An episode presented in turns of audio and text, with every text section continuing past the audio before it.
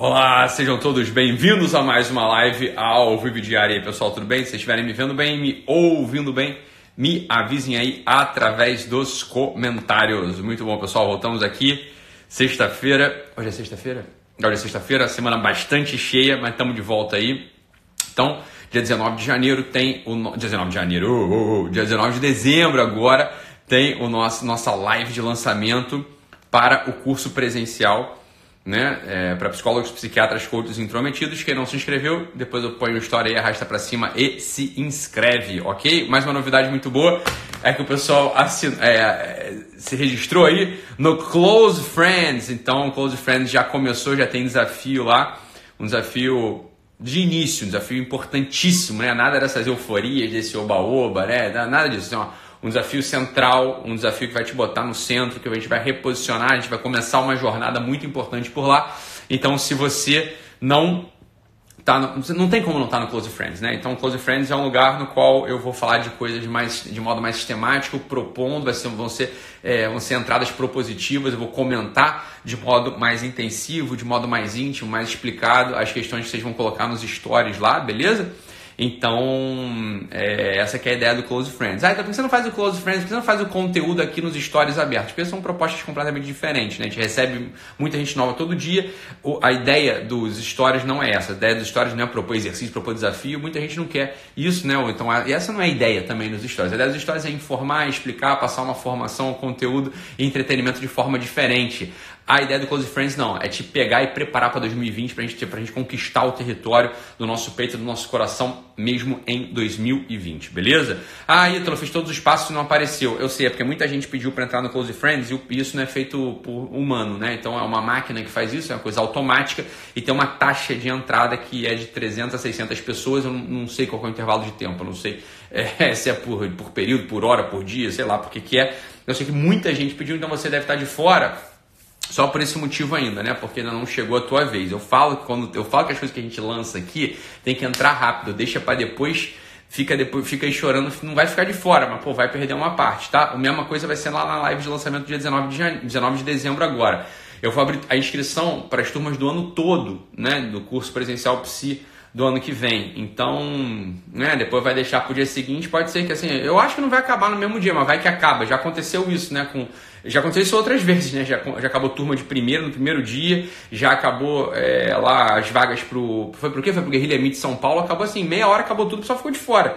Né? Então, sei lá, a gente nunca sabe né, se vai lotar tudo ou se não vai. Você também não sabe. Eu, se fosse você, estivesse pensando, cara, você decide logo. Esse curso presencial é um curso que de fato é, é, eu sei que ele é muito bom, né? Assim, é um curso que é bom mesmo fazer o quê? O curso é, é, bom demais, né? mas o pessoal que vai também acha e fala isso, né? Então fica atento lá no curso né, presencial do ano que vem. É, é um investimento que vale muito, muito, muito a pena mesmo na tua história, na tua vida. Hoje eu queria falar sobre um assunto, né, que vamos, as, as últimas lives foram um pouco mais pesadas, né? A última live, inclusive, ela ela foi uma live que eu falei, eu acho que foi a última, eu não lembro também, a verdade é que eu não lembro. Mas eu acho que foi naquela última live que eu falei assim, ah, isso aqui é um exercício que você não vai fazer. Né? A live de hoje não é sobre, não é sobre exercício, é sobre um pensamento, uma coisa que talvez você faça, talvez não. Eu não tenho, é, não sei, né? Mas é só um pensamento. Eu queria começar conversando com você, a gente vai fazer um caminho aqui por, por, certos, por certos horizontes, por certos limites do amor. E gente, eu queria chegar num ponto central aqui sobre o processo amoroso, tá? Então eu tenho recebido uma série, sempre, sempre recebo, né? Tem perguntas que são muito constantes aqui no meu, no meu Instagram, no, nos stories e no, na, na, caixinha de perguntas, no direct, né? Perguntas sempre muito frequentes, perguntas sobre depressão, perguntas sobre sentido da vida, perguntas sobre relacionamento. Essas perguntas elas sempre elas estão mais ou menos presentes e é, eu queria falar com vocês agora aqui sobre começar, eu ia falar sobre amor, sobre relacionamento, né? E a gente quebrar algumas ideias que às vezes aparecem como soluções de gente que jamais parou para pensar um único minuto na vida sobre relacionamento amoroso, é, mas que a gente ouve sempre com frequência, assim, mas que é, é uma bobeira que mais atrapalha do que ajuda. Então vamos voltar lá pro Vamos lá para o mito, né? para o mito fundacional, para um dos mitos fundacionais sobre o amor, sobre o amor profundo, sobre o amor grande, o amor amplo, o amor que chora.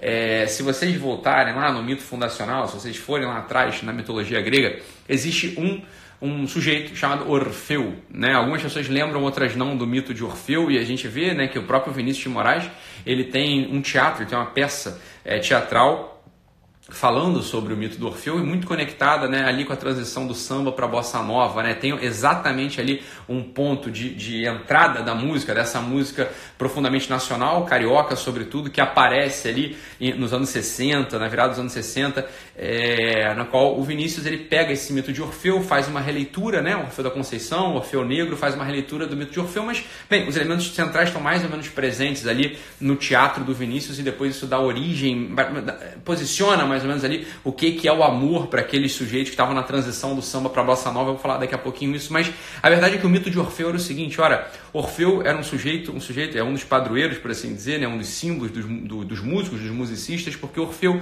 cantava. Orfeu cantava com a sua lira, Orfeu acalmava os pássaros, Orfeu fazia dormir as sereias, né?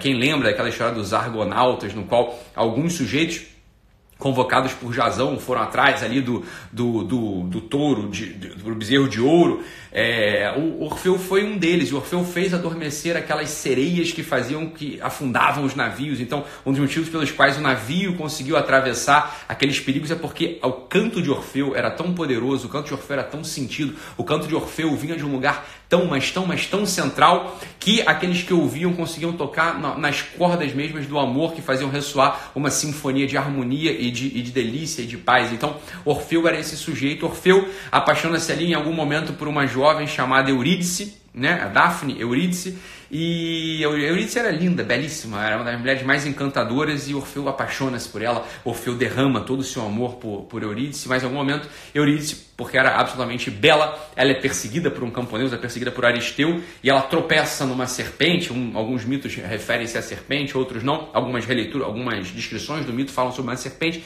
e Eurídice morre. Orfeu, ao receber a notícia da morte da sua amada, Orfeu canta. Orfeu canta um choro que sobe até ao Olimpo. O choro de Orfeu sobe até o Olimpo e faz com que aqueles deuses, né, os deuses notando um silêncio no mundo, o canto de Orfeu silenciou o mundo, só havia o pranto de Orfeu, só havia o choro de Orfeu diante da perda, diante da saudade, diante daquele coração rasgado, diante daquela esperança amputada é, brevemente, ou seja, daquele amor que se perdeu logo no início da sua maturidade, Orfeu chora profundamente, cantando com a sua lira, Orfeu chora a perda de Eurídice. No mundo faz-se um silêncio no qual só ecoa o, o pranto, só ecoa o choro, só ecoa o coração de Orfeu essa sinfonia sobe até ao Olimpo, os deuses descem e prostrados começam a chorar com Orfeu. Os deuses do Olimpo se compadecem do pranto de Orfeu, os deuses do, do, Olimpo se compadecem do choro de Orfeu, e um desses deuses, um desses, um desses sujeitos que fazia a travessia da terra dos vivos para o trono de Hades, da terra dos vivos para a terra dos mortos, Creonte, né, que era o guardião da barca, chorando, oferece algo novo, algo que jamais foi oferecido a nenhum homem, oferece que Orfeu vá até o mundo dos mortos procurar a sua amada Eurídice. Eurídice ama, é, Orfeu amava Eurídice Orfeu então entra naquela barca sem saber se ele voltaria ou não, mas essas são as loucuras do amor, né? Essas são as loucuras do amor, elas fazem com que as pessoas, que a gente entre nas barcas, muitas vezes enfrentando ali, isso aqui é o símbolo aparecendo, né? Muitas vezes enfrentando ali um terreno de morte, um terreno desconhecido, um terreno que a gente entra sem saber no qual a gente, sem saber se a gente vai voltar. Ora, o que é profundo, o que é de fato a tensão, o que é de fato a projeção amorosa, se não entrar num território desconhecido, um território que pode levar a gente a um certo tipo de morte, mas aquele, aquele desejo, aquela esperança faz com que a gente continue marchando por aí. E parênteses, já para a gente entendendo o mito aqui, muitas vezes as pessoas que choram porque estão solteiras há anos, as pessoas que choram porque não conseguem entrar no amor, as pessoas que choram porque elas não conseguem se derramar numa vida amorosa, por que, que essas pessoas elas choram? Por quê? Porque elas têm medo de entrar nessa barca que muitas vezes elas chamam, ah, isso aqui é uma canoa furada, o amor é uma canoa furada. A gente já vai ver da onde vem todas essa, essas ideias. Ora, o amor, ela pode, o amor pode ser um, bar, uma, um barco furado realmente, mas como é que a gente vai saber se a gente não entrar? É para isso que existe esse território, para isso que existe essa abertura, para que a gente entre com o coração, para que a gente entre cantando de fato um choro da saudade, um choro do desejo, um choro da projeção amorosa que só se vai se satisfazer se, satisfazer se encontrar o outro. Aqui, outro parênteses, a gente já mata uma outra dessas balelas da modernidade que ah, né, se eu não for um bom ímpar, como é que eu vou ser um par? Se eu não me encontrar comigo mesmo, se eu não estiver me amando a mim mesmo, como é que eu vou amar o outro? O problema é que o ser humano, o ser humano ele é polar, o ser humano ele nasce e ele só aparece enquanto, enquanto pessoa na projeção de um para o outro. A gente, olha só, meus amados, a gente, entenda isso, isso numa cabeça, na cabeça de uma vez por todas, a gente só se perfaz, a gente só aparece, a nossa vocação só encontra plenitude, só encontra esplendor quando tem uma outra pessoa que nos olhe, que nos olhe, que nos olhe não nos olhos, que nos olhe no coração, que consiga de algum modo, de algum modo completar aquilo que nos falta, que consiga de algum modo antecipar os nossos movimentos, que consegue de algum modo se derramar plenamente sobre a gente. Isso é, a, isso é a natureza da dependência amorosa, e não tem nada mais delicioso do que isso. Veja, dependência amorosa não são dependências patológicas, isso é um outro problema, isso é outra questão. A dependência amorosa é um movimento natural do espírito humano e muitas das frustrações amorosas, dos desamores, das infelicidades do nosso tempo se devem a essa incapacidade de entrar neste barco que adentra ali no reino dos mortos. Né? Quer dizer, aqui é um lugar que eu não conheço, é um lugar de domínio desconhecido, eu nunca entrei aqui antes, mas justamente esse é o movimento, é o momento que Orfeu, é o momento que Orfeu não tem medo de fazer. Orfeu, então, ele entra nesse território dos mortos, procurando a sua amada Eurídice, não a encontra. Em não a encontrando, mais uma vez pega sua lira e chora as dores de um coração que sangra, um coração que sangra diante do fado, diante da fatalidade, diante do destino de não encontrar quem se ama. Ora, Orfeu tocando a sua lira, colocando todo o coração na sua lira, cantando as suas dores, as dores da saudade, cantando as dores daquela, daquele amor, daquele projeto amputado logo no início, amputado brevemente, toca então o coração de Perfésone, toca o coração da esposa, da mulher do, do rei do Hades, to, to, do, do, trono de Hades, toca o coração de Hades, toca o coração da esposa e do deus Hades que descem, descem chorando lágrimas de chumbo, lágrimas de metal, descem com toda a dor do seu coração e ambos, né? O Hades é perfeito, o Hades e a sua esposa olhando-se um para o outro encontram ali um sujeito que pode amar. Esse sujeito que pode amar, então é de algum modo presenteado, porque Hades encontra Eurídice e entrega ao amado, ao seu amado Orfeu. Ambos se reencontram, ambos se reencontram naquele reino dos mortos e no reino dos mortos, ora, os corações se tocando, tudo faz-se luz mais uma vez, eles se reencontram, a felicidade volta, ambos de fato voltam a ter um projeto, voltam a ter um projeto por quê? Porque Orfeu não teve medo de entrar na barca de Creonte, adentrar nesse reino desconhecido, adentrar nesse reino novo, iniciar um projeto mais uma vez para reencontrar o seu seu amor que havia sido perdido, que havia sido é, afastado do seu coração. Hades diz para Orfeu: Olha, vocês então né, receberam aqui um beijo dos deuses, vocês aqui então podem voltar ao reino dos vivos com uma única condição. Vocês vão precisar fazer a travessia de volta. Essa travessia nas trevas vai precisar ser feita de tal modo que um não olhe para o outro. Se Orfeu olhar para Eurídice, ou se, eh, se Orfeu olhar para Eurídice, ela retornará ao reino dos mortos e nunca mais vocês, vocês se encontrarão.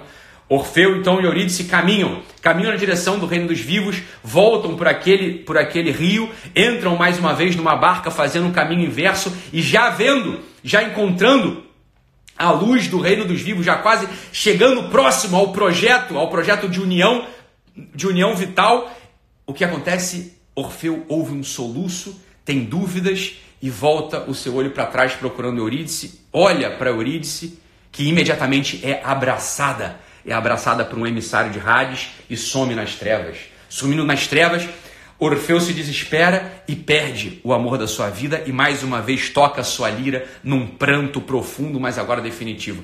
Esse é uma, essa é uma outra dinâmica do amor, essa é outra dinâmica do amor. Olha, os casais que se perdem em algum momento, os casais que se perdem, os casais que em algum momento da, do seu, da, seu traje, da sua trajetória amorosa, do seu destino amoroso, esses casais que em algum momento se perdem, ora, por, pela rotina, se perdem porque se desencontraram, se perdem no final das contas por uma negligência, se perdem ah, por motivos da vida, esses casais que estão num momento de de perdido, no momento de desunião, mas que ainda se amam, que querem se encontrar. Ora, se esses casais eles começam a querer se olhar muito, a morte volta a aparecer. Por quê? Porque a morte já estava lá e é por isso que eles se perderam. Aqui, outro parênteses dentro da nossa história. Aqui, mais uma vez, entra uma. Eu, preciso quebrar aquela ideia que muitos conselheiros, muitas pessoas dão: olha, vocês estão em crise aí, casalzinho jovem, vocês estão em crise? Ah, arranja uma viagem, faz um cruzeiro, vai para Miguel Pereira, vai para Bonito, vai para Natal, vai para Europa, né? Vai para, sei lá, para Indonésia. Vamos fazer uma viagem, vocês vão ser muito felizes de novo, vocês vão se reencontrar. Mas, meu filho, é justamente o inverso. Esses sujeitos se perderam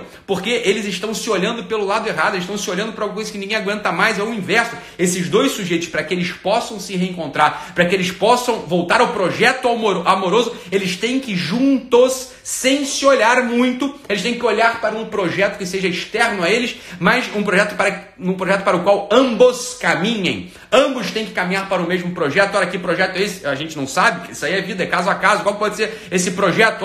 Pode ser um projeto profissional, pode ser um projeto amoroso, pode ser um projeto na educação é, dos filhos, se o sujeito já tem filhos, pode ser um projeto, sei lá. Bem, as pessoas têm que encontrar alguma coisa fora e não se olhar muito. Ou seja, ambos, o casal tem que ter sobre o que falar, mas alguma coisa esteja fora deles. Por quê? Porque eles estão experimentando exatamente uma crise. E é justamente isso que fez com que eles se distanciassem. Se o sujeito está em crise começa a olhar para a cara da mulher, a mulher está em crise começa a olhar para a cara do homem, ruptura na certa, morte, o Hades volta e abraça e leva para aquele reino no qual jamais, para o qual jamais eles vão se reencontrar. E aqui está a pergunta da Ana Paula: olha, e quem está sozinho, olha para onde? O fato é o seguinte: existe aqui uma evolução que a gente vai entender. Veja, Orfeu é um músico. Orfeu, ele é um dos padroeiros da música. Orfeu, ele toca liras, ele toca uma lira que canta em um certo momento a sua alegria, mas em outro momento o seu sofrimento. Lembra que eu falei? Num certo momento lá no Hades, lá no Lá no reino dos mortos, Orfeu toca uma música, como se ele estivesse fadado, como se ele estivesse fadado a um destino de saudade,